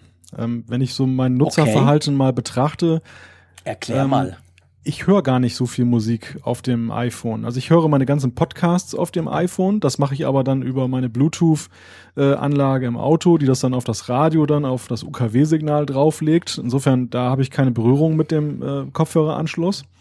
Und mhm. ansonsten, es ist mal im Urlaub so, oder wenn ich jetzt ja mal eine längere Bahnfahrt mache und dann hole ich mir einen Podcast an, dann habe ich wohl den Kopfhörer dabei und stecke den da rein. Ansonsten eigentlich im täglichen Gebrauch kommt das nicht so häufig vor. Ähm, insofern habe ich jetzt nicht so die Emotionalität, die andere haben. Ich habe trotzdem eine Meinung dazu. Das, dazu sage ich gleich auch noch was. Ähm, beim iPad würde es mich schon härter treffen, weil beim iPad ist es wirklich so, dass ich häufig mal abends auf dem Sofa sitze, gucke mir irgendeine, irgendein Video an, beispielsweise da von der Weltentwicklerkonferenz zuletzt oder irgendwie Serien, DVDs oder ich gucke mir Netflix an, irgendwas. Und da nutze ich dann meine ganzen Kopfhörer, die ich dann per 3,5 äh, Millimeter Anschluss da dran mache. Und das wäre natürlich schon ein bisschen schmerzlich, wenn ich dafür jetzt immer äh, Adapter bräuchte oder meinetwegen Funkkopfhörer, die dann wieder aber aufgeladen werden müssen. Und wenn ich dann gerade was hören will, dann sind sie leer. das, okay, das okay. sind so typische Szenarien. Und deshalb bin ich auch so ein mhm. bisschen mhm. hin und her gerissen. Die, die ganze Debatte ist ja so ein bisschen so wie mit der Floppy Disk. ja, genau. Also man, man, stimmt, man stimmt, hängt dran, stimmt. es hat sich bewährt und ähm, wir sind so ein bisschen an der Schwelle von der analogen Technik hier zur digitalen Technik, was, was das Hören angeht. Es gibt auch viele Befürchtungen, mhm. dass dann zum Beispiel eben auch mit den mit, mit der digitalen Geschichte dann auch dieses digitale Rechtemanagement noch eine größere Rolle spielen könnte, dass es da mehr, mehr Limitierungen gibt, wobei ich da sage, das Quellmaterial ist ja auch schon DRM belegt, also das macht glaube ich keinen großen ja, Unterschied. Das ist so. Nee, das spielt keine und, Rolle. Äh, die, die Frage, ja gut, einige argumentieren, Apple will da was einführen, wonach keiner gefragt hat. Es hat aber auch keiner danach mhm. gefragt, dass Apple das CD-Laufwerk abgeschafft hat. Mittlerweile sind wir alle froh, dass das röhrende Teil weg ist. Das, das ist immer schwierig, so an der Schwelle zu einer Innovation. Und, und Apple geht da sicherlich ja auch eine Wette ein, wenn sie jetzt das machen. Und es gibt ja schon diese Petition, wo irgendwie 300.000 unterschrieben haben, die sagen, wir wollen den unbedingt behalten. Ähm, mhm. Obwohl man noch gar nicht weiß, ob er rausfliegt. Präventiv. Ja gut, ich meine, es ist natürlich genau. sinnvoll, das frühzeitig anzumelden, weil wenn das Gerät erstmal draußen ist, dann, dann ist er halt sowieso weg. Dann kommt er ja auch nicht wieder. Stimmt, genau. Ja, also ich, ich bin so der Ansicht, dass es noch ein bisschen zu früh ist, diesen Schritt zu gehen. Mhm. Ja, ich bin so ein bisschen hin und her gerissen, weil auf der einen Seite, ich höre sehr, sehr viel Musik. Lustigerweise nie auf dem iPad, immer nur mit dem iPhone. Und eigentlich immer, wenn ich unterwegs bin. Also das Erste, was ich mache, wenn ich aus dem Haus gehe, ich, ich, ich, ich knall mir die Kn Kopfhörer in die Ohren und höre mir dann entweder Radio per Streaming an oder eben irgendwie Musik, wo ich gerade Lust drauf habe. Ähm, ich bin aber vor ungefähr, was sind das, sechs, sieben Wochen habe ich gewechselt. Ich war bisher immer eigentlich ganz zufrieden mit diesen Apple-Kopfhörern. Also ich, da jammern ja viele drüber, aber ich bin jetzt nicht so audiophil, dass ich, dass ich das jetzt extrem, ich finde, die sind eigentlich ganz okay. Für das, für so wie ich höre, sind die voll okay. Ähm, aber ich habe letztens gewechselt auf ein Bluetooth-Headset. Mein erstes eigentlich Bluetooth-Headset, mein Kopfhörer jedenfalls. Mal abgesehen von so Freisprechdingern. Ähm, ich habe mir so ein, so ein, so ein Beats, Beats Power Beats, glaube ich, heißen die gekauft. Die sind super. Die Tönklasse, das macht wirklich Spaß und vor allem man hat halt das Kabelgedöns nicht. Ich fahre dann immer Fahrrad noch zum Bahnhof, zehn Minuten, eine Viertelstunde äh, pro, pro Tag und so, also pro Weg und das ist super praktisch. Du hast recht, man muss immer ein bisschen gucken, dass sie geladen sind. Ja, das stimmt, aber ähm, die sind auch wahnsinnig schnell geladen, das kommt noch dazu.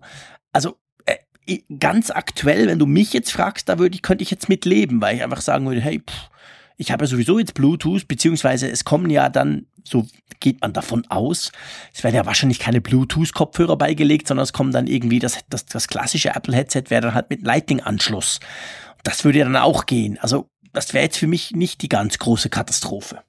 Na gut, ich muss der Vollständigkeit halber noch erwähnen, dass ich auch Bluetooth-Kopfhörer habe, die ich beim Staubsaugen halt einsetze, weil mich, das genervt hat, dass ich mal mit der ganzen Kabellage genau. da so Dann reichst du dir immer das Zeug genau, aus den genau. Ohren. Das ist so häufig passiert und dann habe ich mir ja. diese Billigteile von iGadgets gekauft. Ich habe das irgendwann auch schon mal erwähnt hier im Apfelfunk. Und mit dem bin ich eigentlich, was die Akustik angeht, auch ganz zufrieden. Aber es gibt eben dieses Thema ja. eben mit dem Aufladen. Also natürlich, es wird mhm. angezeigt, Ähm, es übermittelt auch automatisch an das iPhone seinen, seinen Batteriestatus. Man könnte theoretisch das ja mal rechtzeitig aufgeladen haben. Die Praxis lehrt aber, dass man eben, weil man so vieles aufzuladen hat, dann mittlerweile mhm. dann eben diesen kleinsten Teilen nicht unbedingt die volle Aufmerksamkeit schenkt. Und ich hatte es dann des Öfteren ja. schon, dass ich dann den Staubsauger angeworfen habe und dann zeigt er an so Power Off, ähm, weil Energie ist alle.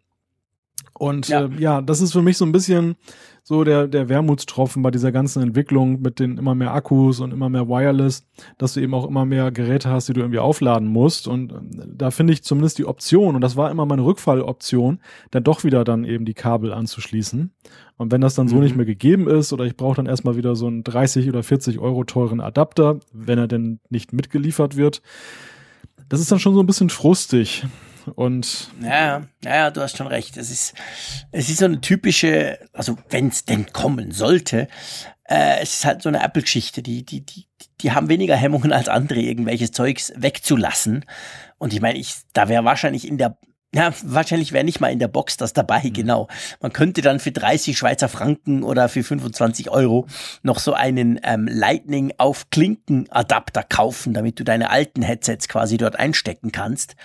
Der wäre vielleicht dann nicht mal in der Box dabei. Ja, und die, die, die Frage wäre ja letzten Endes, wem nützt es? Also ich glaube, diese, diese Abschaffung des, des ähm, Kopfhöreranschlusses, die muss, damit sie eine breite Akzeptanz findet, irgendein ein Argument liefern, dass du als Nutzer eben auch sagst, okay, das sehe ich jetzt ein. Also ich habe vielleicht trotzdem noch eine andere Meinung, aber äh, ich sehe auch die Vorteile. Und wenn wir jetzt nochmal das CD-Laufwerk da nehmen, das Apple ja auch abgeschafft hat, sukzessive, da war es ja wirklich so, das Ding ist warm geworden, es war laut, ähm, die, die, ja, es hat wahnsinnig viel Platz Es hat viel Platz gebraucht und, und die, die CD an sich war ja auch, oder die DVD mit ihrem Speicherplatz auch ähm, für heutige Verhältnisse ziemlich endlich. So gesehen gab es gute Argumente, auch wenn man da vielleicht auch sehr früh dran war damals, aber es war, gab gute Argumente zu sagen, ja, wir schaffen das jetzt ab. Und ähm, wenn beim iPhone jetzt das einzige Argument für die Abschaffung ist, dass man das Ding noch dünner macht, dann glaube ich, verabschieden sich viele von dieser Argumentation, weil ich glaube, was das Dünnsein angeht, ist da irgendwie so ein Punkt erreicht bei dem Gerät, wo viele Nutzer einfach sagen, es reicht mir. Also ich muss es nicht noch dünner haben. Klar. Und ähm, der Vorteil äh, ist, wird da nicht so gesehen. Also es müsste schon irgendwas drin sein, drinstecken in dem Gerät, neu sein, mhm. wo man dann echt sagt, okay, der Platz ist gut verwendet worden. Es ist gut, dass es weg ist. Und dann, da sehe ich jetzt nicht äh, diese Dual-SIM-Geschichte, weil ich glaube, das betrifft die breite Masse eher nicht. Nein, das ist so. Also Dual-SIM denke ich auch nicht. Ich meine, man kann sich's auf, auf ähm, ifix.com ja angucken. Die nehmen ja die, die Apple-Geräte und alle anderen auch immer auseinander. Da sieht man schon, es braucht ein bisschen Platz. Das Ding wenig, viel mehr, also mehr, viel ist es ja nicht, aber viel mehr als zum Beispiel Lightning-Anschluss, wenn man sich da so das Mainboard anschaut. Ähm, du hast recht. Also ich finde auch, dünner darf es einfach auch nicht werden, weil das Ding wird einfach unpraktisch zum Halten. Diese ganz, ganz, ganz, also das ist eigentlich schon für mich schon absolutes Limit. Ich hätte schon eher dann gefunden, sie hätten eigentlich zum Beispiel den Kamera-Hubble, den Bubble, dass es so rausguckt, eigentlich gar, sie hätten es lieber ein bisschen dicker gemacht und ein bisschen mehr Akku rein. Ich glaube, da wäre jeder damit zufrieden. Ich weiß nicht, ob du unbedingt viel Akku da reinkriegst, dort wo jetzt der Klinkenstecker ist. Wahrscheinlich nicht. Also da hast du schon recht. Das ist argumentativ sehr, sehr schwierig, die Leute davon zu überzeugen, wenn du nicht irgendeinen coolen Vorteil bringst. Mal gucken. Es bleibt spannend. es bleibt spannend, definitiv. Und wir werden das nicht das letzte Mal über das iPhone 7 gesprochen haben, sowieso nicht. Ähm, ja, du, ich glaube, wir haben noch ein bisschen Zeit für Feedback, oder? Ich scroll da mal einfach ganz locker runter in unserem Skript. Ihr wisst, 41 Seiten sind es aktuell. ähm, nur, dass das nochmal gesagt werden. Ja, und dann würde ich sagen, fangen wir doch einfach mal irgendwo an, beziehungsweise beim nächsten, oder? Ja, da ist Reality TV Uncut, der uns über Twitter geschrieben hat, ähm, Bezug nehmend auf iOS 10 Beta. Wir hatten ja erwähnt, dass wir in letzter Zeit dann zunehmend dann doch mal so kleine Abstürze hatten. Und er empfiehlt uns, setzt doch mal die Einstellung zurück, dann läuft die Beta besser. Hast du das mal gemacht? Nein, habe ich noch nicht gemacht. Ich warte auf Beta ja. 2, wie gesagt. Ist durchaus natürlich mal eine Möglichkeit, genau, dass man mal die Einstellungen zurücksetzt, äh, gerade die Netzwerkeinstellungen oder so.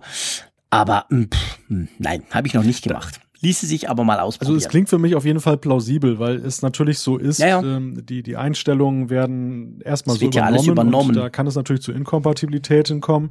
Und äh, gerade in dem Beta-Prozess wird Apple eben daran arbeiten, dass es ohne ein Reset, ein Reset möglich ist, dass dann eben die alten Einstellungen transferiert werden, dass sie nicht anecken irgendwo. Insofern, äh, die Theorie ist richtig, denke ich. Ich habe es allerdings auch nicht gemacht. Ich sehe es wie du, Jean-Claude. Ich warte einfach ab. So schlimm ist es jetzt auch nicht mit den Abstürzen, dass ich da zu diesen drastischen Maßnahmen greifen muss. Genau, genau. Geht mir, geht mir genau gleich. So schlimm ist dann auch wieder nicht. Ja, der Benedikt. Wir haben einen Germanisten unter unseren Hörern. Der schreibt ähm, an mich gerichtet, da können wir dann diskutieren, wer das war, aber ich glaube schon. Er schreibt, lieber Jean-Claude, bitte achte darauf, wie oft du die Floskel ehrlich gesagt benutzt. Die Floskel nervt, weil sie impliziert, dass du sonst nicht ehrlich bist, also lügst. Eine Alternative schlägt er gleich vor, wäre offen gesagt oder offen gesprochen oder einfach weglassen. Ähm, stimmt, ich, ich sage das tatsächlich total häufig. Ist natürlich überhaupt nicht so, dass ich äh, sonst lüge ähm, mitnichten und nicht ehrlich bin, aber das mag tatsächlich so rüberkommen. Ähm, ehrlich gesagt ist mir das noch gar nicht aufgefallen. also ähm, offen gesagt oder eben neu, neu, neu gesagt, äh, fällt mir das gar nicht so auf. Aber das stimmt, das sage ich, glaube ich, relativ häufig. Und wir sind natürlich auch froh, nicht nur um inhaltlich technisches Feedback, äh, sondern eben auch um solche Dinge wie sprachlichen Feinschliff. Ich könnte mich jetzt rausreden mit, hey, ich bin Schweizer, ich kann sowieso nicht Deutsch, aber das mache ich nicht. Sondern das stimmt, da hat der Benedikt grundsätzlich völlig recht. Ich sage das sehr oft. Ich werde versuchen, das weniger oft zu sagen. Just for you. Ähm, kann aber nicht garantieren, dass es so ist, weil das ist, glaube ich, im Bootprozess ganz, ganz tief unten in der DNA verankert, dass ich das irgendwie sage.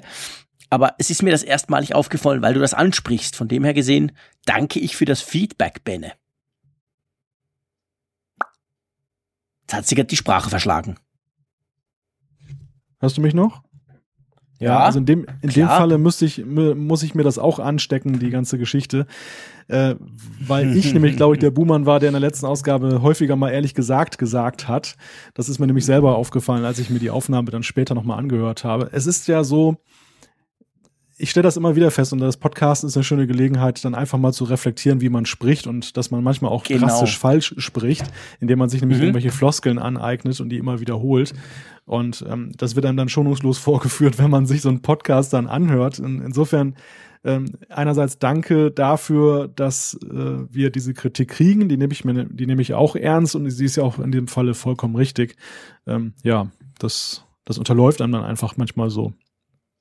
Genau, von dem her ist das sehr spannend, solche, solche Infos zu kriegen, weil wenn man es dann selber anhört, denkt man plötzlich, hey, stimmt, tatsächlich, meine Güte, was erzähle ich denn da? Und ihr wisst ja, wir nehmen diesen Podcast ja quasi live auf, also sprich, wir schalten uns zusammen, die Recorder laufen, die Programme, wo wir das damit aufnehmen und wir schnippeln da eigentlich nicht rum, nicht nur, weil wir keine Lust dazu haben, sondern vor allem, weil wir finden, das ist eben eine Art direktes Gespräch. Sehr oft kommen wir auch kommen uns ja auch Ideen, während wir zusammen sprechen. Plötzlich haben wir einen Einfall und, und, und werfen das dann dem anderen an den Kopf und der antwortet dann und so. Also das soll eben auch so sein. Und demzufolge hat es aber eben auch dann oft solche sprachlichen Unfeinheiten oder Unschärfen drin. Gut, weiter. Der Dominik hat eine E-Mail geschrieben. Dominik schreibt, wenn das iPhone 6S am Tisch liegt und der Home-Button gedrückt wird unter iOS 10, braucht es dann einen zweiten Klick auf den Home-Button, um das Device zu entsperren? Beziehungsweise was passiert beim iPad Air 1, wenn man den Home-Button klickt ohne Codesperre? Was habt ihr generell für Erfahrungen mit Race to Wake? Geht das iPhone auch öfters unabsichtlich an? Ähm, vielleicht gleich die letzte Frage zu beantworten. Es geht natürlich öfter an, klar, weil du es eben, wenn du es, sobald du es bewegst, also selbst bei mir jetzt, während ich hier quassle, gut, ich, ich, ich zappel immer ein bisschen rum an meinem Schreibtisch, der wackelt dann ein bisschen. Da kann schon mal passieren, dass das iPhone dann plötzlich so ganz kurz angeht. Ähm, unabsichtlich finde ich aber nicht, weil es ist schon so, du, du, musst es schon eben in die Hand nehmen oder, oder, oder ein bisschen stärker verschieben, damit es das anzeigt. Man kann es ja auch deaktivieren, by the way. Sonst, ganz ehrlich gesagt, ähm, ich habe noch so meine liebe Mühe mit dem Weglassen von, von, dem, von dem ganz ikonischen, berühmten früheren, äh, der früheren Möglichkeit. Ähm, das, also das, das neue, ähm, ja, ich bin noch nicht so warm geworden, obwohl ich ein iPhone 6 S Plus habe mit dem superschnellen Touch-ID-Sensor, aber mm, irgendwie ist die Umgewöhnung gar nicht so einfach. Ich swipe immer noch recht häufig über den Screen, weil ich mir das einfach gewöhnt bin. Wie sieht es bei dir aus? Das geht eigentlich. Ähm, was ich festgestellt habe, ist, dass in der Beta das noch häufig hakt mit Touch-ID. Also, dass ich wirklich mhm. des Öfteren auch mal die Codeingabe manuell mache, weil irgendwie ständig die Fehlermeldung kommt, äh, dass er dann den, den Code nicht erkannt hat, den Fingerabdruck das nervt so ein bisschen, aber das, das sind natürlich eher so Beta-Phänomene, die sich nachher dann, dann ausschleifen. Ähm, den, den neuen Mechanismus habe ich mir eigentlich schon ganz gut angeeignet. Die Frage Race to Wake, wie, wie empfindlich ist das? Da muss ich sagen, muss Apple auch noch mal ein bisschen feinjustieren. Ich habe so ein bisschen den Eindruck, dass ja. es manchmal zu empfindlich ist und wirklich so kleinste Bewegungen, die man nicht unbedingt jetzt als, als Anheben mhm. interpretieren könnte, dazu führen, dass dann das Display da aufleuchtet und dann eben alles genau. mögliche preisgibt, was ich vielleicht gar nicht preisgeben möchte meiner Umgebung. Umgebung. Das, genau. das ist so ein bisschen schwierig. Ähm, zu der Frage mit den Altgeräten, da verweise ich auf den letzten Apfelfunk. Ähm, da ist es dann so, da kommt dann eben, ähm, ja, da kommt halt keine Codeingabe. Dann, dann ist es eben so, dass man ein zweites Mal klickt und dann geht's halt auf. Das, so, so stellt sich das meines Wissens dar. Mhm, genau. Also da spielt das in dem Sinn gar nicht so eine Rolle, weil es eben, man, man klickt einfach drauf und dann geht's auf statt dass man wie früher swiped. Also das ist quasi einfach anstelle von wischen ist jetzt klicken. Ähm, das geht, das funktioniert. Aber ich denke auch, also bevor wir jetzt diese Funktion zerreißen oder uns mit dieser Funktion nerven, es sind zwei Dinge. Es ist ganz klar eine Umgewöhnung. Man, das sind so diese Sachen wie beim Autofahren, wo du ja nicht drüber nachdenkst, aber man hat sich jetzt halt in den letzten x Jahren, in den letzten neun Jahren quasi daran gewöhnt, wie man so ein iPhone zu entsperren hat. Und das ist halt ein bisschen anders. Auf der anderen Seite ist es sicher auch noch nicht perfekt implementiert. Wir sprechen ja hier von einer Beta 1, die an allen Ecken und Enden noch ein bisschen zickt. Also ich denke, das wird auch noch, ich sag's mal, smoother. Also es wird irgendwie noch besser, es wird noch einfacher, es wird noch, ähm, es wird noch irgendwie verlässlicher, das Ganze. Und dann denke ich, kann ich absolut damit leben. Ich muss noch ergänzen, es ist definitiv so beim iPad R1, wenn du die Codesperre ausschaltest, dass du dann zweimal den Home-Button drücken musst, um es zu entsperren. Ich habe das nämlich hier neben mir okay. liegen. Ähm, ich ah, habe es okay. so unbewusst gemacht, dass ich mir gerade nicht hundertprozentig sicher war. Deshalb habe ich gesagt, meines also Wissens. Super, dass du das gleich testen aber jetzt konntest, ist definitiv genau. äh, bewiesen. okay, sehr schön. Das ist cool. Gut, der Michael hat uns eine E-Mail geschrieben, speziell an mich. Löschen oder ausblenden. Erinnert euch, wir haben ja über die Apps gesprochen, die man ja jetzt, also die Stock-Apps, quasi die, die Standard-Apps, die man ja jetzt eben löschen kann, beziehungsweise eben nicht löschen, aber zumindest deaktivieren kann, beziehungsweise ausblenden. Und er schreibt, Apple gibt ja, wenn man über iTunes updatet, immer ein Komplettsystem heraus. Dies muss natürlich auch alle System-Apps enthalten. Daher ist dieses Verfahren mit dem Ausblenden klug, denn da kann Apple alle Apps auf dem gleichen Stand halten, das System quasi nur einmal pflegen und nicht auf alle Möglichkeiten und Unmöglichkeiten achten, wie beispielsweise dieser User hat App X gelöscht, da muss das System so updaten oder so reagieren. Ähm, und er schreibt dann aber als Benutzer, es ist für mich als User super wichtig, dass dieses Feature endlich kommt. Ich bin ein Ästhetik-Freak. Mir ist es ein Dorn im Auge, einen extra Müllordner anzulegen, in welchem dann diese Apps liegen. Denn ich sehe anhand der Punkte unten, dass da, dass da eben noch, doch noch eine Seite ist. Also er sieht quasi, wenn er die jetzt auf dem letzten Screen hat, natürlich einen Punkt mehr, klar. Ich bin jemand, der nur so viele Apps hat, wie auf die Hauptseite passen. Meine Güte, Michael, das finde ich ja unglaublich spannend. Kann ich mir völlig nicht vorstellen auf meinen acht Screens, die alle voll sind. Aber ja, kann man machen. Coole Sache. Und wenn du das natürlich so machst, dann verstehe ich erst recht, warum dich dann eben das nervt, weil der Müllordner ist ja dann wahrscheinlich eben logischerweise auf dem zweiten Screen, den du sonst gar nicht hättest. Mal gucken, gib uns dann Feedback, wenn es dann rauskommt. Wir werden dann ja sowieso iOS 10 noch in aller epischen Breite dann diskutieren, je, je klarer das wird und kurz vor oder beim Release. Da kannst du das dann mal ausprobieren. Aber dieses Argument mit den Apps, die man ausblendet, dass es eben sinnvoll ist, das Ganze doch in einem Paket zu updaten, finde ich relativ einleuchtend. Ähm, ja. Denn es ist ja so, Apple fährt ja immer noch den Ansatz, dass die System-Apps, also auch Mail und, und, Musik, alle sehr systemnah sind und, und ver, verflochten sind miteinander. Es wäre Klar, ungleich schwieriger, wenn sich die Schnittstellen zueinander ändern, dann die Fehlerhäufigkeit würde steigen.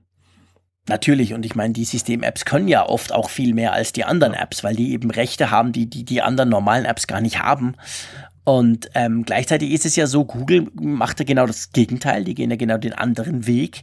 Die gehen denen aber natürlich aus einem anderen Grund. Die, die gehen denen, weil, weil du je nach System, welches du kaufst, ob Samsung, HTC oder LG oder was auch immer, kriegst du halt zum Teil wenig oder gar keine oder nur extrem verspätete Updates des Gesamtsystems. Dadurch haut Google jetzt fast alle seine Apps äh, direkt in den Play Store, weil sie sie da natürlich viel öfter updaten können, ohne dass man gleich das ganze System aktualisieren muss. Das macht in dem Kontext von Android absolut Sinn bei Apple, wo eigentlich sehr viele Updates kommen, auch noch für sehr alte Geräte und die Leute meistens relativ schnell das auch machen, da denke ich, ist der andere Weg dann eigentlich der sinnvollere. Also das macht bei beiden Systemen eigentlich Sinn, finde mhm. ich. Ich mache mal weiter mit Benjamin, der hat uns eine E-Mail geschrieben. Ähm, seine Frau, die benutzt noch ein iPhone 4S, er selber hat das 6S Plus im Einsatz und er wird sich äh, dann das Update von iOS 10 installieren und fragt sich allerdings, wie ist denn das im Herbst, wenn er jetzt zum Beispiel eine iMessage an seine Frau verschickt. Das, das 4S bekommt ja iOS 10 nicht mehr, verbleibt also in der, in der 9er Version. Und iMessage wird ja nun deutlich erweitert, die Möglichkeiten. Es gibt ja die Möglichkeit, Fremd-Apps äh, zu installieren, die dann die iMessages so ein bisschen aufpeppen. Apple selber macht ja auch eine Menge. Und was kommt denn da jetzt eigentlich an, wenn er seine Frau eine iMessage mit einem der neuen Effekte schickt? Ähm, kommt da nur der Text an oder gibt es überhaupt gar keine Nachricht, fragt er, oder erkennt das iPhone sogar, dass das Gegenüber nicht kompatibel ist und man kann die Effekte beim Verfassen der Nachricht dann einfach nicht aufrufen. Was passiert da genau? Ja, das kann ich beantworten. Ihr wisst, ich bin ein iMessage-Fan. Ich mache fast alles über iMessage. Natürlich auch mit meiner Frau. Die hat ja logischerweise iOS 9 drauf auf ihrem iPhone 6. Ich habe ja schon jetzt das iOS 10 drauf und habe das natürlich ausprobiert. Der Effekt war folgender. Ähm, ich kann zwar diese Scribbles und das ganze Zeugs irgendwie machen, das wird aber dann nicht versendet. Also es wird tatsächlich nur der Text versendet. Die Scribbles und all die Sachen, die ich da vorher gemacht habe, die, die zeigt es mir zwar an, aber die verschwinden dann wieder. Die sind dann eigentlich weg, wurden aber auch nicht gesendet.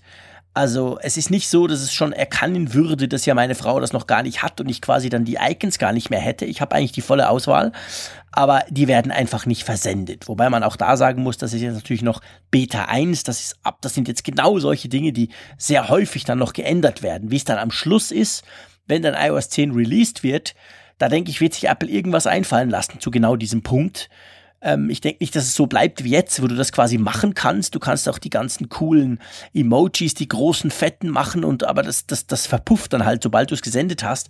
Das wird wahrscheinlich nicht so bleiben. Da wird es irgendeine Möglichkeit geben, dass man die halt eben gar nicht erstellen kann oder sie gleich am Anfang schon verschwinden oder keine Ahnung. Aber im Moment ist es so, iMessage funktioniert problemlos. Ich schicke sehr viele Fotos und natürlich Text. Schicken wir uns hin und her, das funktioniert. Aber die neuen Effekte lassen sich natürlich nicht versenden. Was ich mich gefragt habe, ist auch, ähm, wie das unter iOS 10 eigentlich ist mit den, mit den Dritt-Apps, die man ja künftig da laden kann. Also mal angenommen, da sind jetzt zwei Teenager. Mhm. Der eine Teenager lädt sich da irgendwie aus dem iMessage App Store irgendwie so eine coole Emoji-Geschichte runter, mit der man das eben noch ein bisschen weiter aufpeppen kann. Schickt das dann Teenager 2 mhm der oder die das dann nicht installiert hat. Was passiert dann eigentlich? Wird dann angezeigt, um dir das anzeigen, anzuzeigen, musst du die App installieren oder kommt das nicht an mit der Fehlermeldung? Ja, ich, oder? glaube, also ich Irrtum vorbehalten natürlich, aber ich glaube, das läuft dann andersrum, sondern das wird dann funktionieren, mhm. weil er kann ja keine erstellen. Also du kaufst die Dinger ja quasi, dass du sie machen kannst. Der andere kann sie angucken. Und wenn er dann findet, oh, geil, will ich auch haben, dann könnte ich mir vorstellen, wenn er draufklickt, kommt vielleicht sogar gleich ein Link oder irgend sowas und sagt, hey, das kannst du übrigens auch, wenn du jetzt dieses App hier kaufst. Ähm, aber übermittelt werden die garantiert, weil das ist ja super Werbung, genau dafür. Mhm. Also einer hat die mal, verschickt sie, die anderen wollen es, kaufen es auch. Also ich denke, das wird auf jeden Fall funktionieren. Ich bin gespannt. ja, okay. Wir werden sehen, auch da. Gut, äh, springen wir weiter. Und zwar der Krishan via E-Mail schreibt, er hat noch zwei, drei Fragen. Und zwar, wieso ist das Display vom iPhone so kratzanfällig? Ich hatte zwei Jahre lang ein Nokia 1020 und das Display sah auch am Ende aus wie neu, ohne Case, ohne Folie. Nun habe ich seit sechs Monaten ein iPhone 6 und die Vorderseite macht den Eindruck, als hätte ich schon diverse Survival Camps damit durchgestanden. Zweite Frage, habt ihr eine Ahnung, wie man den iCloud Sync nur auf richtige Fotos beschränken kann, also keine WhatsApp-Bilder etc.? Ja, fangen wir mal mit dem kratzanfälligen Display an. Ähm, ich hatte auch ein Nokia 1020. Generell diese Lumia-Geräte, die, die haben wirklich gute Screens. Die waren recht, die waren recht äh, kratzunauffällig. Ich muss aber auch sagen, Mein Screen ist zwar immer irgendwie fettig und ver, ver, vertappt, weil ich ja beständig das iPhone irgendwie in die Hand nehme, aber Kratzer, ehrlich gesagt, habe ich nie drauf. Also Frage, wie entstehen die? Wie ist es bei dir, wenn du deinen Screen anguckst? Hat der Kratzer? Also ich habe keine, keine Schutzfolie jemals drauf gemacht. Ja, ich auch nicht, nein, nix. Ich äh, hatte diverse Geräte, die ja nun wirklich im Alltag immer bestehen mussten. Ich habe auch keine Kratzer drauf. Andererseits habe ich die aber auch häufig äh, in, damals in Taschen getragen oder achte generell so ein bisschen drauf, dass eben nicht der Autoschlüssel oder der Wohnungsschlüssel dann mit in der Tasche genau. ist. Genau. Ich glaube, da sind einige Nutzer dann doch so ein bisschen naja, unvorsichtiger, möchte ich sagen. Das stimmt. Gleichwohl ist ja diese Geschichte mit der Kratzanfälligkeit, generell mit dem Display, das ist ein Thema, was, glaube ich, ähm, auch mit Blick auf künftige Geräte nach wie vor sehr viele Nutzer beschäftigt. Einerseits diese Schmieranfälligkeit, wo Apple ja immer schon mal ja. nachgesteuert hat. Andererseits aber ja, auch. aber das die, wird nicht besser nee, irgendwie, richtig. genau. Andererseits eben auch die Festigkeit des Displays. Ich habe eine Kollegin, die hat gerade in diesem Jahr zum dritten Mal schon ihr iPhone-Display geschrottet. Autsch. Das ist natürlich richtig ähm, ärgerlich und, und geht ja auch dann auch ins Geld, das reparieren zu lassen. Selbst wenn du zum Handy-Doktor gehst, bist du dann ja schon irgendwann beim Neuwert des ja, Geräts. Klar. klar. Und ähm, ich glaube, das sind da draußen immer noch viele, die hoffen wirklich darauf, dass da noch ein noch ähm, stoßfesteres Display kommt, eines, das noch weniger für Grabbler äh, empfänglich ist. Und das wäre eine Innovation, die womöglich mehr zieht beim Verkauf äh, eines iPhones als jetzt irgendein Aber Feature. Ja, da hast du grundsätzlich recht, das stimmt. Aber ganz ehrlich gesagt, ich bin da, also sagen wir es mal so, fangen wir mal von vorne an. Das mit den Kratzern, wie gesagt, ich natürlich, ich nehme auch keine Steine mit oder eben einen Autoschlüssel oder solche Sachen. Also da gucke ich schon drauf. Aber zum Beispiel die, die iPhone-Kopfhörer oder so, die liegen auch dann meistens in der Innentasche von meinem Jackett oder so. Also da sind sie dann schon zusammen.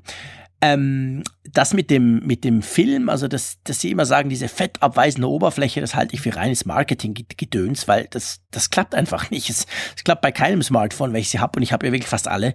Die sind immer nach kurzer Zeit relativ tappig halt, also musste sie dann abwischen, weil mich das dann manchmal auch stört. Und ich wasche wirklich viel die Hände, so ist es jetzt nicht, dass ich in der Frittenbude gleich quasi mit den fettigen Fingern drauf rumtapse das andere, das Kratz, beziehungsweise die, die Festigkeit generell, da bin ich sehr, sehr pessimistisch. Und zwar aus einem ganz einfachen Grund. Da kommt uns einfach die Physik quasi in die Quere. Und zwar, bestes Beispiel finde ich, ist die Apple Watch. Wir erinnern uns, die Apple Watch, die, die, also nicht die Sport, sondern die teureren Varianten, haben ja Saphirglas. Und wer mal kurz googelt, stellt fest, Saphir ist neben dem Diamanten das härteste Material, welches es gibt. Also sprich, das Ding verkratzt nicht. Das stimmt, Kratzer gibt's da drauf eigentlich nicht, wie es ja auch auf teuren Schweizer Uhren eigentlich keine Kratzer gibt, wenn sie ein Saphirglas haben. Aber das heißt nicht, dass wenn dir die Apple Watch dumm runterfällt, dass das Display nicht zersplittern kann. Ein Kollege von mir, ein Journalist, dem ist das nach ungefähr drei Tagen mit seinem Testmodell passiert.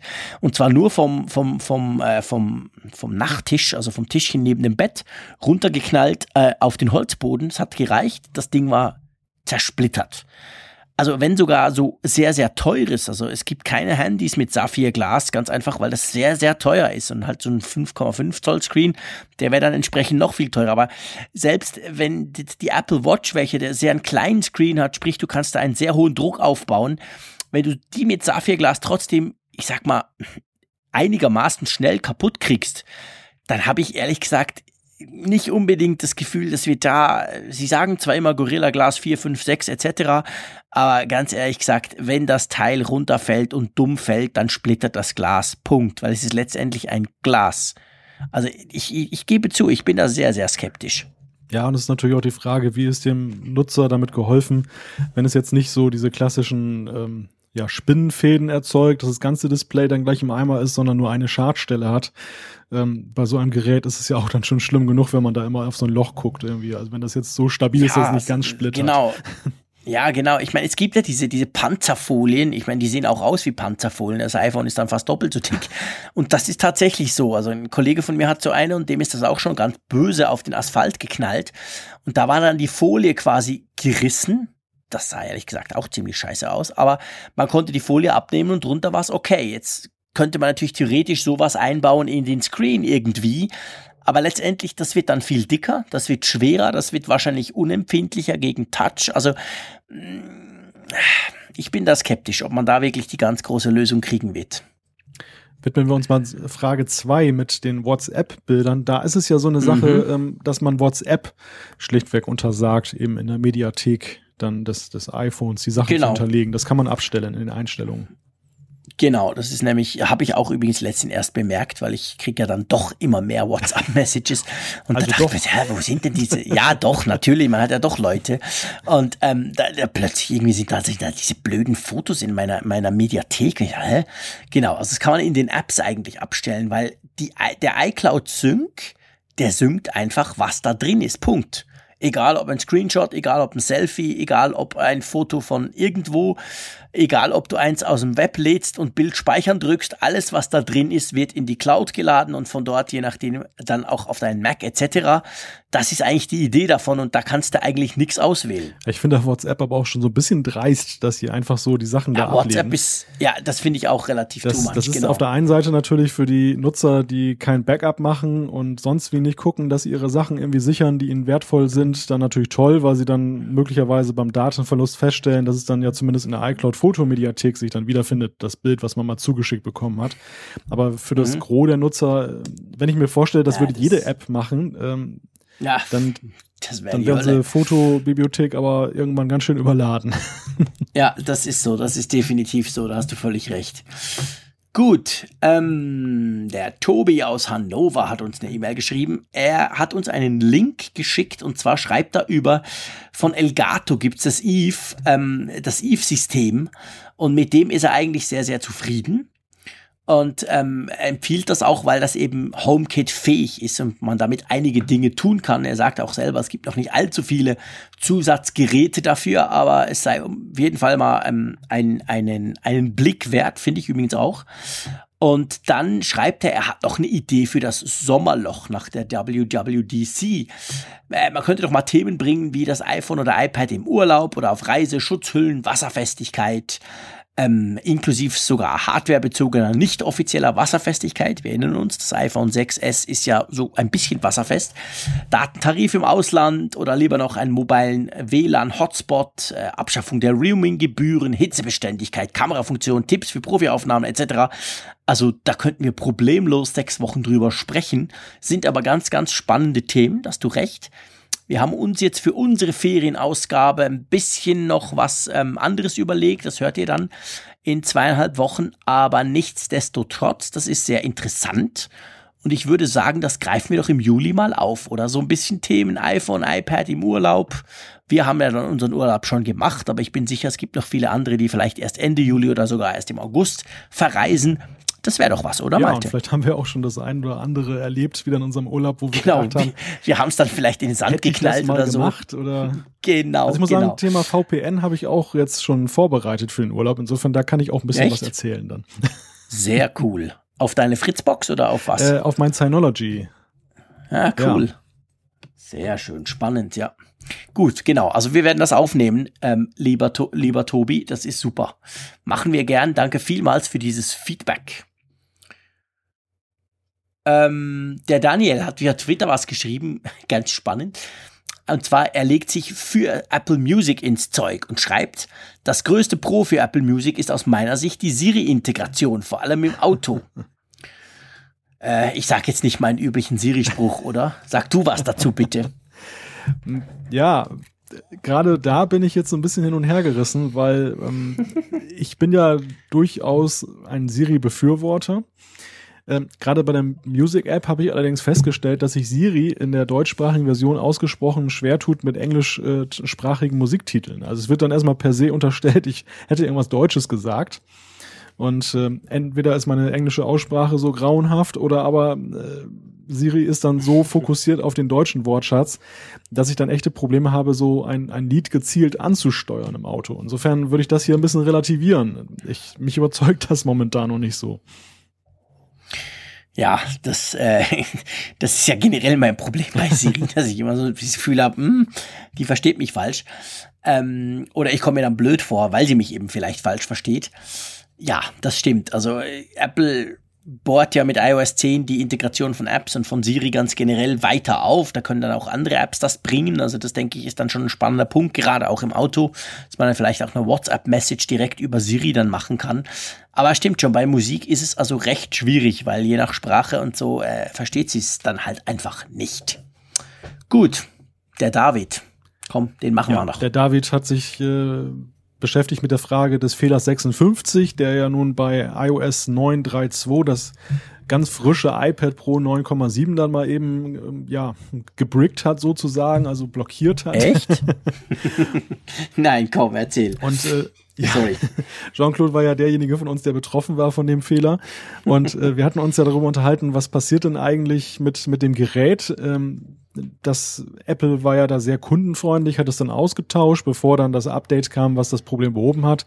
Ähm, und ähm, wir hatten die Vermutung geäußert, dass Apple dann vielleicht auch die Geräte einkassiert hat, um sie zu analysieren und äh, um den Fehler nachzuvollziehen. Und äh, David weist uns jetzt darauf hin, dass Apple ja gar keinen Zugriff auf die Daten der Nutzer hat. Denn wenn man das Beispiel der San Bernardino-Terroristen anguckt, ähm, die Geräte sind ja gut gesichert. Wie soll Apple denn da reingekommen sein?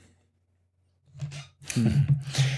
Ja, es ist gar nicht so eine schlechte Argumentation. Da hast du natürlich grundsätzlich recht. Ähm, aber wir wissen natürlich auch, dass ja gewisse Logfiles etc. gespeichert werden, Absturz-Logfiles, Boot-Logfiles, vor allem wenn da was schief geht. Da denke ich, könnte Apple durchaus rankommen und dafür müssen sie nicht unbedingt die komplette Nutzerkonfiguration haben. Ähm, aber du hast schon recht. Also grundsätzlich, äh, das ist nicht so, dass Apple da was drückt und dann sehen sie mein iPad von A bis Z. Das ist schon so. Also generell ist es so, wer mal mit Xcode gearbeitet hat, der Programmierumgebung von, von Apple, ähm, man, es wird eigentlich permanent ein Systemlog erzeugt. Und das kann man auch ohne das Gerät aufzuschließen äh, durchaus sich anzeigen lassen. Also zumindest die Bootroutine, glaube ich, würde da sichtbar werden, aber natürlich mhm. nicht im letzten Detail. Die Frage, die ich mir stellte, ist, ähm, bei den Terroristen war es natürlich so, man wollte jetzt an deren gespeicherte Daten heran. Hier reden wir über ein Problem, was sich ja augenscheinlich irgendwo im Bootloader da versteckt hat, also ähm, in einem möglicherweise weniger geschützten Bereich des Systems. Und vielleicht gibt es da ja für Apple dann doch eine Möglichkeit, eben diese Daten auszulösen lesen oder zumindest noch ein erweitertes Logfile sich dann anzeigen zu lassen. Und, und damit ist denen ja mehr geholfen als die Frage, äh, was jetzt in, der, in, in den Fotos von Jean-Claude steckt oder welche E-Mails er gekriegt hat, was ja nun die Ermittler vom FBI äh, da äh, mehr das wollen die dann wissen, genau. Ganz genau. Also ich sehe das auch so. Ich glaube, das ist genau der Punkt, da, da ist die Unterscheidung zu machen.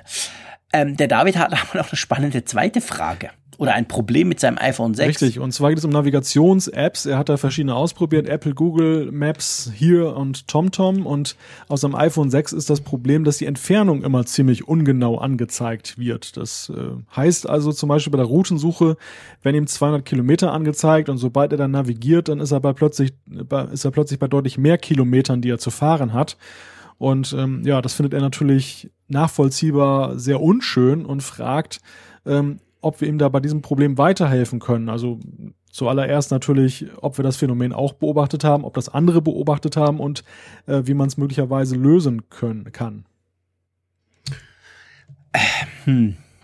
Ich hatte das noch nie habe auch noch nicht so viel davon gehört. Also ganz ehrlich gesagt, egal ob ich die Navigon-App nehme, ob ich äh, Apple Maps, wobei das brauche ich nicht so oft, Google Maps nehme, ähm, das ist immer super akkurat, perfekt, ganz nah dran, wo ich sein sollte. Also da stellt sich schon für mich so ein bisschen die Frage vielleicht eines Hardware-Defekts oder wie siehst du das? Hast du da Erfahrung mit? Also genau die gleiche Theorie würde ich auch äußern. Es ist eigentlich so, wenn ich das beobachte bei mir, wenn ich die Navigations-Apps nutze und ich habe da auch schon diverse verwendet, dass die Kilometerangabe eigentlich mal sehr akkurat ist und die die ist auch von App zu App dann gleich, aber entspricht auch der Realität. Was mir hin und wieder mal auffällt, ist, dass die, aber das ist dann eine Frage der, der Routenführung der, der jeweiligen Software, dass die manchmal sehr pessimistisch rechnen. Ähm, dass, dass dann dass mir mehr Zeit angezeigt wird und ich denke, meine Güte, viereinhalb Stunden. Also ich habe das häufig bei so meinen, habe ich doch nie. ja, bei ja, der Fahrt genau. zu meinen Schwiegereltern habe ich das dann häufig, äh, dass mir dann da absurde Zeiten angezeigt werden und ich denke dann so, hm, äh, ist da irgendwo Stau auf der Strecke und dann stellt sich dann so ja. heraus, im, im, letzten Drittel korrigiert sich das dann so und plötzlich bist du bei der einer, ja. bei deiner Idealzeit, die du sonst auch fährst. Und ja. Ähm, ja, das ist dann schon ein kurioses Phänomen, aber das hat wohl, glaube ich, eher was mit der Software zu tun, wie die ihre Routenführung erstellt und welche Faktoren die damit reinrechnet, als jetzt damit, dass ja, der GPS-Sensor nicht funktioniert. Genau, also das mit der Zeitangabe, das stimmt, aber da muss man fairerweise sagen, also das hat zum Beispiel mein Auto-Navi auch. Ich habe einen VW Turan, mit dem, mit dem großen, also schon das Auto ist schon ein paar Jahre alt, aber das hat jetzt große Touchscreen-Navi drin. Äh, und da ist es auch so, also gerade bei weiten Strecken, wenn ich zum Beispiel jetzt irgendwie nach Südfrankreich fahre, 600 Kilometer, da stimmt das überhaupt nicht, also überhaupt nicht, das ist problemlos eine halbe Stunde plus plus und zwar einfach, ich habe nicht so lange, wie, wie, wie, wie er angibt und dann je näher ich komme, desto mehr gleicht er sich dann an und am Schluss ist dann wieder korrekt ähm, auf die Zeit, wo ich wirklich ankomme. Aber ich glaube, das ist generell ein Problem. Also ich glaube, das kann man nicht irgendwie Apple oder der App in die Schuhe schieben. Das ist ganz generell recht schwierig zu berechnen. Ähm, von dem her würde ich sagen, das ist so, aber wenn die Entfernung ungenauer ist, also nicht die Zeit, sondern eben, du sagst ja 200 Kilometer an und dann ist es plötzlich deutlich mehr oder weniger, da denke ich, da stimmt was nicht. Das, das, das ist irgendwie merkwürdig. Ja, bring's mal, bring's mal in den Apple Store, wenn du in der Nähe einen hast und dann äh, sag, sag das denen mal, da sollen die es mal durchchecken. Ja, würde ich auch empfehlen. Gut, apropos empfehlen, ich empfehle uns jetzt Ferien. Nein, das tönt jetzt so, wie wenn wir wochenlang weg wären. wir sind Quatsch. am Ziel angekommen. wir sind am Ziel angekommen, genau. Wir sind am Ende des Apfelfunks Nummer 17 sozusagen. Und ähm, von dieser Seite will ich das gar nicht viel länger machen. Ich bedanke mich fürs Zuhören. Ich hoffe, ihr bleibt uns gewogen, auch wenn wir jetzt mal zwei Wochen einen Break machen. Danach gibt's unsere schöne, spannende ähm, äh, Feriensendung und dann am 20. Juli sind wir wieder live und direkt zurück. Ähm, vielen Dank von meiner Seite. Ähm, vielen Dank an dich, Malte. Hat super Spaß gemacht. Ich wünsche dir ganz schöne Ferien. Wir haben das ja super getimt, wir zwei. Kuschelfaktor wieder ganz hoch. äh, wir haben eigentlich zur gleichen Zeit Ferien, ja. die wir beide schon gebucht haben, lange bevor wir ab Funk gestartet ja. haben. Also das passt perfekt. sogar so. Ähm, ja, ich wünsche dir ganz, ganz schöne Ferien. Genieße es, erhol dich gut und ich freue mich, wenn wir uns bald wieder hören. Ja, Jean-Claude, ich wünsche dir auch schöne Ferien, zumal ich ja auch sehr stolz äh, auf dich bin, dass du dann ans Meer fährst und äh, wir sozusagen beide Seeluft schnuppern. Das natürlich. Mehr muss dann sein. Dann werden wir gut gestärkt zurückkommen. Ähm, wir hoffen natürlich auch, dass unsere Hörer alle wieder zurückkommen, wenn wir wieder zurück sind. Und ähm, ja, einstweilen sage ich auch Dankeschön Danke Jean-Claude, danke liebe Hörer und ich wünsche euch eine schöne Sommerzeit. Macht's gut, tschüss aus Bern.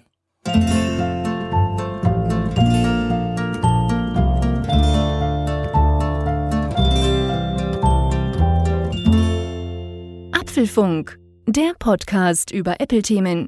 Mehr Infos unter www.apfelfunk.com.